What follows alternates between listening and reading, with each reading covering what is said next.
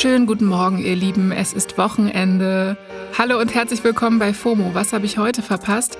Heute ist Samstag, der 23. April 2022. Mein Name ist Jasmin Polat und ich möchte in dieser Samstagsfolge über eine Erkrankung sprechen, die auch im Internet lange zu wenig beachtet wurde. Jetzt drückt sie aber zum Beispiel durch Britney Spears und Kylie Jenner langsam in den Fokus. Heute geht es um Depressionen und Schwangerschaft auf Social Media. Und bevor ihr jetzt alle abschaltet, ne, bitte nicht. Das Thema geht uns alle an, weil selbst wenn ihr niemals Kinder haben wollt, gibt es ja vielleicht Freundinnen oder andere Betroffene im Umfeld, auf die ihr dann achten könntet, wenn es ihnen so geht. Und es fühlt sich unfassbar undankbar an, ne? weil man hat gerade das Allerbeste bekommen und hat das Gefühl, innerlich zu sterben. Was für eine Katastrophe. Das war die Journalistin und Bloggerin Susi Braun. Von ihr hört ihr später mehr.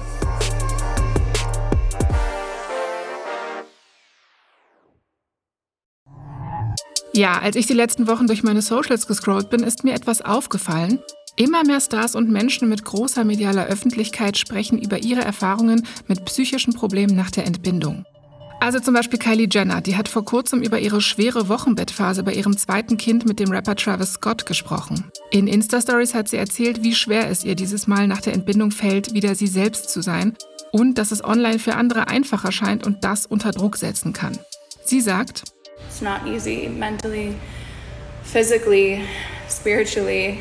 It's just crazy. And yeah, I didn't want to just get back to life without saying that.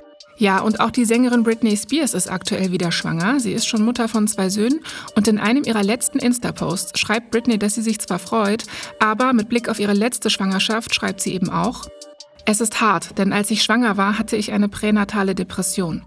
Ich muss sagen, dass es absolut schrecklich ist. Frauen haben damals nicht darüber gesprochen. Einige Leute haben es für gefährlich gehalten, wenn sich eine Frau mit einem Baby in sich so beklagt hat. Aber jetzt sprechen Frauen jeden Tag darüber. Ja, es sprechen auf jeden Fall inzwischen mehr Menschen darüber. Auch Rihanna hat in einem Vogue-Interview letzte Woche gesagt, dass sie trotz aller Freude auf ihr Kind auch Angst vor postnatalen Depressionen hat. Ja, und diese Offenheit hat mich irgendwie gefreut, weil alle drei für mich so den Drang nach Perfektion unserer Social-Media- oder Musikidole verkörpern. Über mentale Probleme während oder nach der Schwangerschaft zu sprechen, ist nämlich schon viel zu lange ein Tabu. Der Instagram-Mythos der perfekten Schwangerschaft ist einfach mega präsent mit der Mutter, die immer lächelt, die sich den dehnungsstreifenfreien Bauch reibt. Der schwebt über uns allen wie ein Damoklesschwert. Ja, und wenn es dann in der Schwangerschaft und danach nicht so ist, wie im gesellschaftlichen Narrativ vorgegeben, dann kracht das Schwert sofort runter, quasi ins Wochenbett hinein. Eins ist klar, prä- und postnatale Depressionen sind ernstzunehmende Erkrankungen. Die unterscheiden sich auch von dem sogenannten Baby Blues. Das ist ein vorübergehendes Stimmungstief kurz nach der Entbindung. Damit wir aber bei allem nicht durcheinander kommen, möchte ich direkt einmal zu Beginn die Begrifflichkeiten klären. Pränatal bedeutet einfach vor der Entbindung. Das sind also zum Beispiel Depressionen in der Schwangerschaft. Post bedeutet danach, also alles nach der Entbindung. Die Monate der Nachgeburtsphase werden auch als Wochenbett bezeichnet. Deswegen nennt man diese Depressionen oft Wochenbettdepressionen. Postnatale Depressionen können aber auch weit später auftreten als in der ersten Zeit nach der Entbindung. Ja, die Stiftung Gesundheitswissen sagt, dass acht von je 100 Frauen ohne depressive Vorerkrankungen an einer Wochenbettdepression erkranken. Mit Depressionsgeschichte ist die Wahrscheinlichkeit höher. Wie immer ist die Dunkelziffer bestimmt viel höher, auch weil die Depression als solche erstmal erkannt werden muss. Auch PsychologInnen sagen, dass es immer noch viel zu wenig Bewusstsein und auch Hilfen für diese Erkrankung gibt, auch weil eben zu wenig darüber gesprochen wird. Zum Glück gibt es nicht nur Stars, sondern auch einige andere Menschen im Internet, die das ändern wollen. Hallo, mein Name ist Susi, ich bin 38, komme aus Regensburg, bin Journalistin und führe das Online-Magazin Hey Sister. Da geht es um die Themen Empowerment, Body and Mind. Hi Susi, danke, dass du dir Zeit nimmst. Du warst selbst von einer Wochenbettdepression betroffen. Magst du mir einmal erzählen, wie die sich bei dir geäußert hat? Meine Tochter ist im November geboren und ein paar Wochen nach der Geburt habe ich gemerkt, dass sich erste ziemlich irrationale Ängste eingeschlichen haben. Ja, dass das Kind mir runterfällt, dass ich den Kinderwagen über die Straße schiebe und da kommt ein Auto. Also ziemlich absurde Ängste, die nichts mit der Realität zu tun hatten, haben sich vermehrt. Das war das erste Anzeichen. Das zweite war dann, dass ich auch immer öfter mit Panikattacken zu tun hatte, die nachts kamen, aber auch wenn das Kind geschrien hat, dass also eine völlige Überreaktion meines Körpers stattfand. Und es hat sich dann wirklich über Monate gezogen. Ich habe versucht, es zu unterdrücken. Und tatsächlich war es dann so, dass ähm, einen Tag nach dem ersten Geburtstag meiner Tochter ich quasi völlig zusammengebrochen bin, ähm, nur noch weinen konnte und ähm, ja, zu meinem Freund gesagt hat, er soll bitte das Kind nehmen, ich gehe jetzt zu Fuß ins Krankenhaus, ich kann nicht mehr. Und dort wurde mir dann eben eine verschleppte Wochenbettdepression äh, prognostiziert. Krass. Verschleppt bedeutet aber eben in dem Fall auch, dass man früher hätte handeln sollen. Hast du denn über deine Gefühle davor irgendwie sprechen können? Ich weiß noch, dass ich während der Zeit, also bevor ich ins Krankenhaus musste, tatsächlich mit überhaupt niemandem drüber reden konnte. Ich war die erste im Freundeskreis, die ein Kind äh, bekommen hat tatsächlich. Ähm, und alle anderen, die man im erweiterten Bekanntenkreis hatte, mit denen hat man nicht offen gesprochen. Die haben gesagt, ja, der, der Schlafentzug ist krass oder so, aber es ist doch die, das allergrößte Geschenk. Und dieses Stigma, dass man eben sagt, okay, ich natürlich liebe ich dieses Kind abgöttisch, das ist das Allerbeste, was mir in meinem ganzen Leben je passiert ist. Und gleichzeitig zu merken, man selber geht gerade vor die Hunde, das ist ein ganz schlimmes Gefühl und es fühlt sich unfassbar undankbar an, ne? weil man hat gerade das Allerbeste bekommen und hat das Gefühl, innerlich zu sterben. Was für eine Katastrophe. Ja, kann ich absolut nachvollziehen. Susi hat mir auch noch erzählt, dass das Krankenhaus auf ihrer Suche nach Hilfe nicht die erste Anlaufstelle war. Sie hatte vorher schon Kontakt zum Arzt, Frauenarzt, zur Hebamme. Alle hätten ihr gesagt, das wird vorübergehen, das ist das normale Hormonchaos. Aber sie selbst hat gespürt, dass das für sie nicht stimmt. Sie dachte sich aber auch, wenn Millionen anderer Frauen das schaffen, wieso ich nicht? Susi, was denkst du, welche falschen Vorstellungen von der Wochenbettdepression gibt es? Tatsächlich ist es so, dass ich immer gedacht habe, wenn eine Frau eine Wochenbettdepression hat, dass sie dann ihr Kind komplett ablehnt und es auch nicht lieben kann. Also mir war nicht klar, dass eine Wochenbettdepression ganz verschiedene Ausprägungen und Intensität natürlich haben kann und sich auch ganz verschieden bemerkbar macht. Also wie bei einer normalen Depression auch, ist auch die Wochenbettdepression einfach ein Cocktail aus Hormonumstellung, Überforderung, ähm, ja, und natürlich auch der persönlichen Resilienz. Also wie gehe ich mit Krisen um und hole ich mir Hilfe. Das ist eben, mir wäre lieb, wenn man diesen Aspekt der fehlenden Kindesliebe, wenn man den weniger betrachten würde. Denn das schreckt ganz viele Frauen ab, ähm, weil sie das damit verbinden.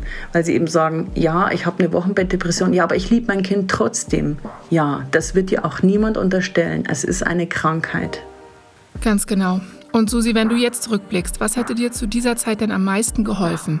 Ich kann mich tatsächlich noch daran erinnern, als ich ähm, einkaufen war, Windeln kaufen war bei äh, einer bekannten Drogeriekette. Ähm, man geht ja als Eltern anfangs nirgendwo anders mehr hin, nur noch dahin.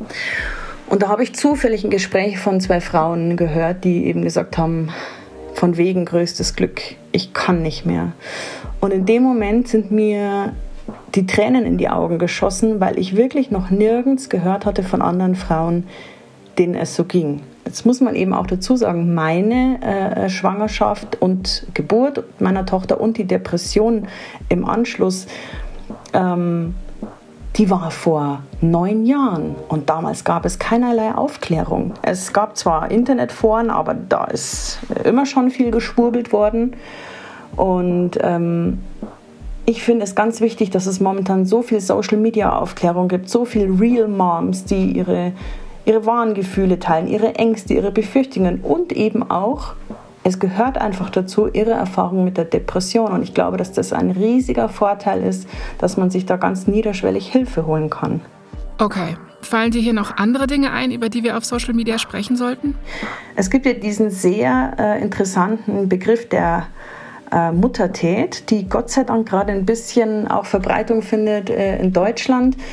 Die Muttertät ist ähnlich wie die Pubertät und es ist eine Phase, in der die Frau sich massiv hormonell, körperlich, psychisch verändert. Und wenn man allein das schon mal weiß, kann man der Wochenbettdepression meiner Meinung nach vielleicht sogar auch entgegenwirken. Ah, krass. Muttertät ist ein interessantes Wort, das kannte ich bisher noch gar nicht. Danke dir sehr. Susis Blog habe ich euch auch in den Shownotes verlinkt. Ja, jetzt ist es ja in Susis Fall so gewesen, dass ihre Hebamme und Arzt das zumindest anfangs so ein bisschen abgetan haben. Ne? Also ohne da mit dem Finger zu zeigen, weil das kann immer verschiedene Gründe haben. Susi hätte bestimmt früher Hilfe bekommen können. Wie macht man das also am besten? Als Umfeld, ob jetzt persönlich oder medizinisch? Wie bekommt man Hilfe? Das habe ich mal eine Hebamme und Podcast-Kollegin vom Hebammensalon gefragt. Ich bin Karin Danauer, ich bin Hebamme seit vielen Jahren und ich habe in dieser Zeit ungefähr 2000 Familien betreut und ich bin Autorin von Schwangerschafts- und Babyzeit-Ratgeber-Bestsellern, ähm, zum Beispiel von dem Buch Guter Hoffnung und Baby leicht. Und hin und wieder mache ich ein bisschen Quatsch im Podcast und im Internet. Hi Karin, danke für deine Zeit. Sag mal, findest du, es ist in Deutschland einfach, sich als betroffene Person psychotherapeutische Hilfe zu suchen? Man kann ja nur dreimal lachen. Ne? Natürlich nicht. Natürlich ist es nicht einfach, ähm, weil es einfach viel zu wenig Angebote gibt. Die PsychotherapeutInnen, die sich darauf spezialisiert haben, äh, die gibt es ja, also zumindest in großen Städten, massiv überlaufen. Ähm, die erste Person, die meistens als Fachperson mit im Boot ist, ist eben die Hebamme, die Frauen im Wochenbett betreut. Ähm, zumindest die Ansprechpartnerin für die betroffenen Frauen. Die Männer, die haben noch viel weniger. Also ne, da gibt's ja gar nichts Installiertes im medizinischen Sektor, was die Vaterrolle in irgendeiner Weise anguckt. Ne? Davon mal ganz abgesehen. Ähm, aber natürlich hat auch längst nicht mehr jede Frau eine Hebamme. Also es ist ein, natürlich ein Riesenproblem. Ähm, und wo ja auch auf allen Ebenen, ob das jetzt Petitionen sind oder Forderungen der Fachverbände, jeder weiß das, dass es eine absolute Vollkatastrophe ist in Deutschland. Ja, das finde ich halt so heftig. Vielleicht muss man nochmal die Folgen deutlich machen, damit das klar wird. Was kann passieren, wenn man keine Hilfe bekommt? Ja, also wie immer mit gesundheitlichen Issues tut man gut daran, eine Fachfrau oder einen Fachmann drauf gucken zu lassen, äh, der einem hilft, das zu bewältigen. Das macht man ja mit einem gebrochenen Bein auch nicht anders. Und wenn man damit weiter rumläuft, dann wird es schlimmer. Und bei einer Depression ist es so, dass es schon eine gewisse Resilienz gibt. Also es gibt durchaus viele Menschen, die auch ohne großartige psychotherapeutische oder auch äh, medikamentöse Unterstützung sich auch aus einer Wochenbettdepression wieder herauswursteln. Also Dinge werden auch durchaus von alleine bei guter Unterstützung und guter Self-Care auch wieder besser. Aber darauf würde ich nicht warten. Also professionelle Hilfe. Die Hebamme ist da immer eine erste gute Ansprechpartnerin, weil die eben auch interdisziplinär gut vernetzt ist. Ähm, ist auf jeden Fall eine gute Idee. Okay. Was ist denn dein Rat an alle Eltern, die an einer Wochenbettdepression erkranken? Also der erste Schritt ähm, an tollen Tipps ähm, ist erstmal die Erkenntnis. Ich würde an der Stelle tatsächlich gar nicht Eingeständnis sagen, sondern wirklich Erkenntnis, dass es sich um eine Wochenbettdepression handelt. Weil oft dieses Gefühl, ähm, dieses defizitäre Gefühl von, oh, ich krieg nichts gebacken und ich habe mir das alles anders vorgestellt und alle sind bessere Mütter als ich und ich fühle mich gar nicht so, als würde ich mein Kind so doll lieben, wie ich es eigentlich lieben müsste und all diese Dinge, dann ist es oft sehr entlastend, dass es ein Wort gibt dafür und das heißt Wochenbettdepression. Ähm, so, das ist das eine. Und dann gibt es für den Alltag vielleicht drei Dinge, ähm, die eine gute Idee sind. Hilfe holen, ähm, professionelle Unterstützung annehmen. Darüber haben wir eben schon gesprochen. Wichtig. Ja, als zweiten Punkt nennt Karin Entlastung im Alltag, also Hilfe vom Umfeld im Haushalt, Erledigungen, sowas. Und dein dritter Tipp? Punkt drei ist mehr so ein kleiner Alltagshack, den ich aus der Arbeit mit betroffenen Familien so sehr mitgenommen habe, weil es denen so sehr hilft, weil ich ja oft dann Monate oder auch Jahre später, wenn ich zum Beispiel für die Geburt des nächsten Kindes ähm, dann wieder im Boot bin, äh, Fotos machen. Weil oft so unter diesem Schleier der Depression so viel verschwindet und im Nachhinein oft so eine Trauer übrig bleibt über diese verlorene Zeit die man so wenig genießen konnte und auf die man sich so gefreut hatte. Und dann ist es total schön, wenn eben auch Familienangehörige daran denken, Fotos zu machen von schönen Momenten, damit man auch diese Zeit auf diesem Weg so ein bisschen konserviert und im Rückblick einfach nicht nur diese Erinnerung, oh Gott, war das alles anstrengend und schwierig hat, sondern auch so kleine funkelnde Momente einfängt. Ah, Krass, ja, macht Sinn. Stichwort Fotos. Was denkst du, wie kann Instagram dabei helfen, offener über Folgen von Schwangerschaft und Geburt zu sprechen? Also Instagram ist natürlich erstmal äh, riesig und erstmal alles und das ist natürlich dann äh, die Herausforderung, die Perlen zu finden in all dem glattgebügelten rumgetiktocke und schicken Weltreisebilder mit Baby im Tragetuch und so. Ähm, und die gibt's natürlich. Und das Tolle ist ja, dass man diese Nischen eben auch findet und dass sie Möglichkeit auch der Vernetzung und des Austausches bieten, weil das ist, glaube ich, erstmal das allererste, was wichtig ist zu merken, so, okay, ich dachte, ich bin hier der einzige Freak, der das irgendwie emotional nicht auf die Kette kriegt mit dem Muttersein. Alles andere sieht hier so happy aus. Und es gibt ja tatsächlich eben auch noch diese andere Seite und es gibt sie gar nicht so selten. Und es gibt großartige Instagram-Accounts, die das ähm, thematisieren. Ah, cool. Gibt es irgendwie Accounts, die du uns besonders empfehlen kannst? International sind da äh, zwei oder drei englischsprachige. Ich kann ja mal ein paar nennen. Also Postpartum Stress zum Beispiel ist einer. Das sind ähm, Comics, also ganz tolle ähm, Illustrationen ähm, zu dem Thema. Dann gibt es Stop Censoring Motherhood, die einfach aufräumt mit so einer Muttersein, Elternsein. Ist einfach viel mehr als das, was man so vermutet. Badass Mother Birther, da gibt, geht es auch viel um die idealisierte Geburt und um Themen.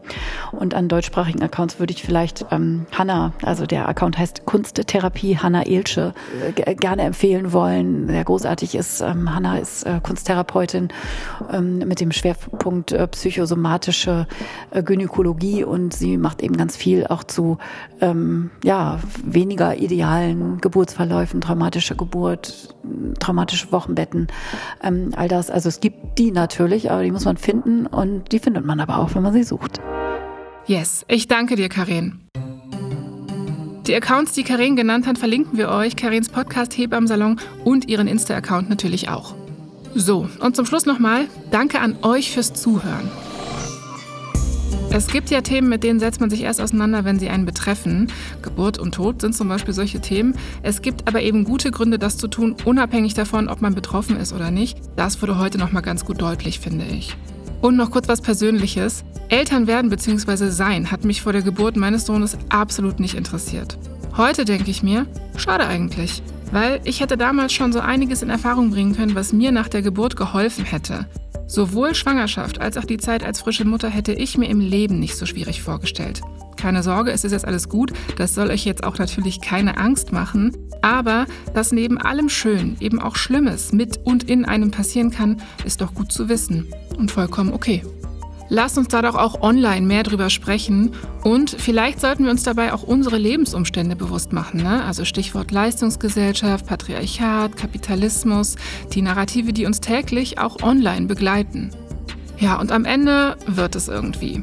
Vielleicht nicht so, wie wir uns das vorstellen, aber neben aller Verantwortung für einen kleinen Menschen dürfen wir auch verantwortungsvoll mit uns selbst umgehen.